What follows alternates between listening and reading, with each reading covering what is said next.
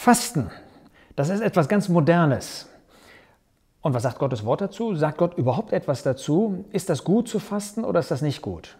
Nun, wir finden im Alten Testament und auch im Neuen Testament einige Beispiele dafür. Zum Beispiel in 2. Mose 24, da heißt es in Vers 18, dass Mose auf den Berg ging und dort 40 Tage und 40 Nächte gewesen ist. Und in 5. Mose 9 finden wir, dass dazu gesagt wird, dass er dort gefastet hat. In Vers 9 heißt es dort, als ich auf den Berg stieg, um die steinernen Tafeln zu empfangen, die Tafeln des Bundes, den der Herr mit euch geschlossen hatte, da blieb ich 40 Tage und 40 Nächte auf dem Berg, Brot aß ich nicht und Wasser trank ich nicht. Also wir sehen da, dass er dort gefastet hat. Bei David finden wir, dass er, als er mit Bathseba Hurerei begangen hat und dann das Kind geboren wurde und Gott das Urteil, das Zuchturteil ausgesprochen hat, das Kind wird nicht leben, dass er gefastet hat. In 2 Samuel 12 finden wir ähm, ebenfalls ein solches Fasten. Und bei dem Sühnungstag 3. Mose 16, diesem Kastein, Vers 29, dürfen wir wohl auch daran denken, dass gefastet wurde. Fasten ist zunächst einmal, um das zu erklären, der Verzicht auf Nahrung und womöglich auch auf Flüssigkeit. Ähm, Fasten ist in sich selbst kein Wert, sondern wir finden, dass wenn Gottes Wort darüber spricht, das eigentlich immer verbunden ist damit, dass man sich gedemütigt hat oder gebetet hat. Zum Beispiel in Richter 20, Vers 26 finden wir, als das Volk Niederlagen erlitt, dass sie gebetet und gefastet haben. 1 Samuel 7, da ruft Samuel ausdrücklich zu einem solchen Fasten aus, was auf, was aber verbunden war mit Gebet. Und das haben sie dann auch getan in Vers äh, 6. Und sie versammelten sich nach Mitzbah und schöpften Wasser und gossen es aus vor dem Herrn. Und sie fasteten an diesem Tag und sprachen dort, wir haben gegen den Herrn gesündigt. Das heißt, das wird verbunden damit, dass man sich gedemütigt hat. Und so finden wir das auch an anderer Stelle, Esra 8 oder auch in Esther 4. In diesen Stellen war Fasten also nicht ein Fasten der Gesundheit wegen, sondern es war ein, ich nenne das einmal religiöses Fasten, wo es in Verbindung stand mit einem besonderen Gebetsgegenstand oder einer Demütigung. Wir finden in Gottes Wort allerdings kaum, dass ausdrücklich zum Fasten aufgerufen wird, dass befohlen wird zu fasten. Es ist eine Ausnahme in Joel 1 in Vers 14, da sagt der Prophet oder Gott durch den Propheten, heiligt ein Fasten, ruft eine Festversammlung auf, aus, versammelt die Ältesten aller Bewohner des Landes zum Haus des Herrn eures Gottes und schreit zu dem Herrn. Da wird also ausdrücklich einmal aufgerufen, aber das ist wohl die Ausnahme in Gottes Wort. Es wird berichtet, dass gefastet wird oder wenn man fastet, wie man das tun soll, aber es wird nicht ausdrücklich aus, aufgerufen. Denn die Gefahr bei dem Fasten besteht, dass man meint, dadurch, dass ich faste, dadurch erreiche ich etwas, dadurch bezwecke ich etwas und dadurch bewirke ich etwas und das wäre eine gesetzliche Haltung. Es war eine jüdische Gewohnheit und wir finden, dass ähm, die Juden alle möglichen Fastentage angeordnet haben, bei dem Pharisäer, der da auch davon spricht, wie oft er gefastet hat, findet man das. In Sacharja 7 wird das auch deutlich gemacht. Ähm, in Markus 2, Vers 18 sprachen auch die ähm, Pharisäer und sogar die Jünger des Johannes des Täufers davon, ähm, dass es Fasten und Fastentage gab. Das macht deutlich, dass das zu einer äußeren Übung geworden ist.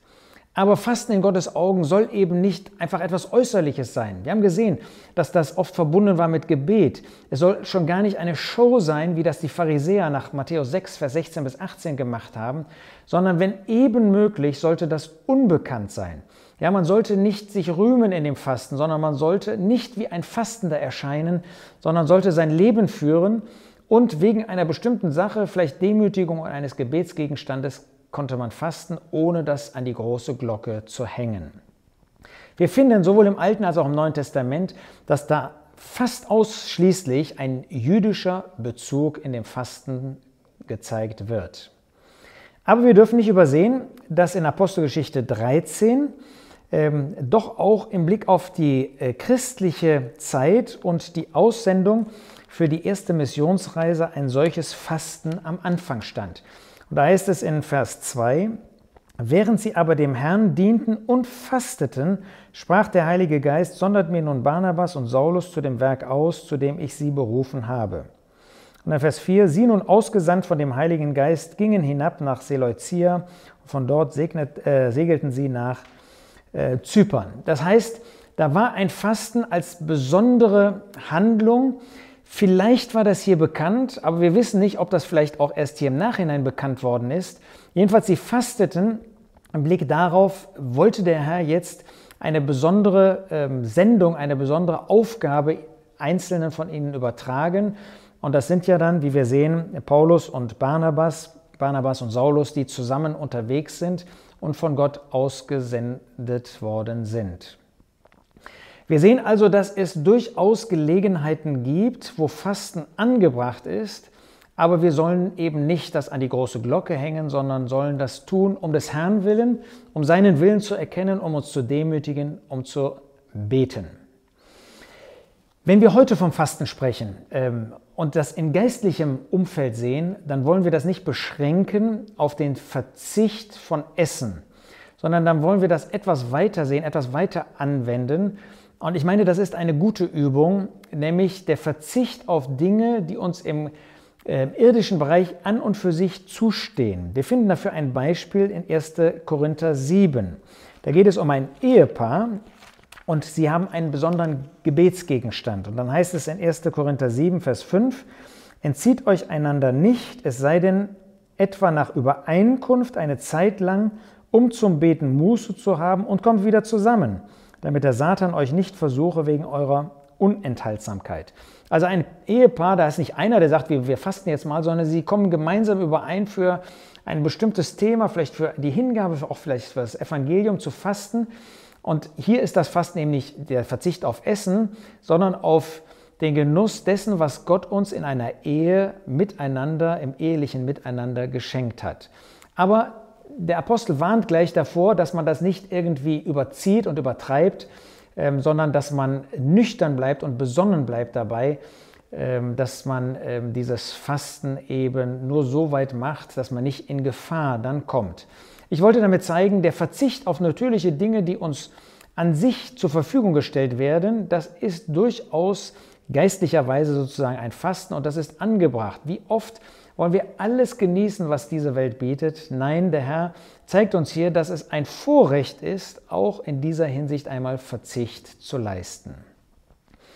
Nun, wenn wir jetzt diesen Kontext nehmen und in unsere Zeit hineinbringen, was ist dann mit diesem Fasten? Nun, es geht also nicht nach Gottes Wort bei diesem Fasten um Gewichtsabnahme. Es geht nicht um eine Gesundheitsförderung. Ähm, ich sage nicht, dass das nicht förderlich sein kann, ja, dass es nicht angebracht sein kann. Und ich sage schon gar nicht, dass das negativ zu sehen ist, wenn man das nicht irgendwie als einen Gott macht, seine Gesundheit und sein, sein irdisches Leben. Ich will damit nur sagen, das hat nichts mit dem biblischen Fasten zu tun, was wir hier in Gottes Wort finden. Da geht es nicht um Gesundheit, da geht es nicht darum, dass man Gewicht abnimmt, sondern geht es um ein geistliches Ziel. Das heißt zweitens, es geht immer um einen tieferen Sinn, einen geistlichen Grund, ein geistliches Ziel, vielleicht auch eine geistliche Ursache, nämlich der Demütigung. Das sollte hinter einem solchen Fasten dann stehen, wenn ich das unter diesen Vorzeichen tue. Drittens, Gott geht es nicht um das Äußerliche. Das Äußerliche ist nur der Ausdruck dessen, was wir innerlich empfinden, der Demütigung des Gebets. Und vor allen Dingen in der christlichen Zeit geht es nicht darum, dass ich irgendwie äußerlich jetzt ein Fasten mache, irgendwie etwas äh, tue. Viertens, lasst uns dabei nüchtern sein. Lasst uns das nicht übertreiben. Ja, wir haben das gerade gesehen. Und auch wenn es um Essensverzicht geht, äh, müssen wir besonnen bleiben und uns nicht überfordern, denn je länger man wartet mit dem Essen, umso mehr steht dann diese Nahrung im Mittelpunkt und dann wird das Ziel, weshalb ich eigentlich faste, gar nicht erreicht. Lasst uns fünftens vor Gott fasten und nicht vor Menschen. Ähm, die Menschen sollen nicht Anteil nehmen an unseren Fasten. Wir sollen das nicht tun, um heilig zu erscheinen, um geistlich zu erscheinen, um ein Event aufzurichten, sondern wir sollen das vor dem Herrn tun. Wir werden, wie wir gesehen haben, bis auf diese eine Ausnahme nicht aufgefordert zum Fasten und schon gar nicht, um Gott etwas abzuringen. Das wäre gesetzlich. Also glaube nicht, wenn du fastest, dann wird Gott dies oder jenes tun. Dann wird er schneller reagieren. Oder wenn ihr noch mit mehr fastet, dann wird er umso mehr etwas tun. Nein, das finden wir nicht in Gottes Wort. Das ist kein Event, sondern das ist ein persönliches Empfinden, was wir vor den Herrn bringen. Wenn jemand fasten möchte, dann ist das gut und dann kann er das vor dem Herrn tun, aber nicht, dass wir meinen, dass wir Gott dadurch mehr überzeugen, sondern dann soll das ein Ausdruck dessen sein, was wir innerlich empfinden und dann wird der Herr in seiner Weisheit zu seiner Zeit auch eine Antwort geben. Lasst uns nie versuchen, irgendetwas, vielleicht auch ähm, die Gesundung ja, eines Menschen, der schwer krank ist, dadurch zu erzwingen. Das führt nur zum Schaden. Fasten und beten heißt in dem Sinne, dass wir Gott überlassen, was er als Antwort gibt und wann er das gibt. Also nach Zeit, nach Umfang, nach der Art. Lasst uns beten und fasten im Vertrauen, dass der Herr es gut macht. Und lasst uns eben das Fasten nicht als ein Mittel zum Zweck einsetzen.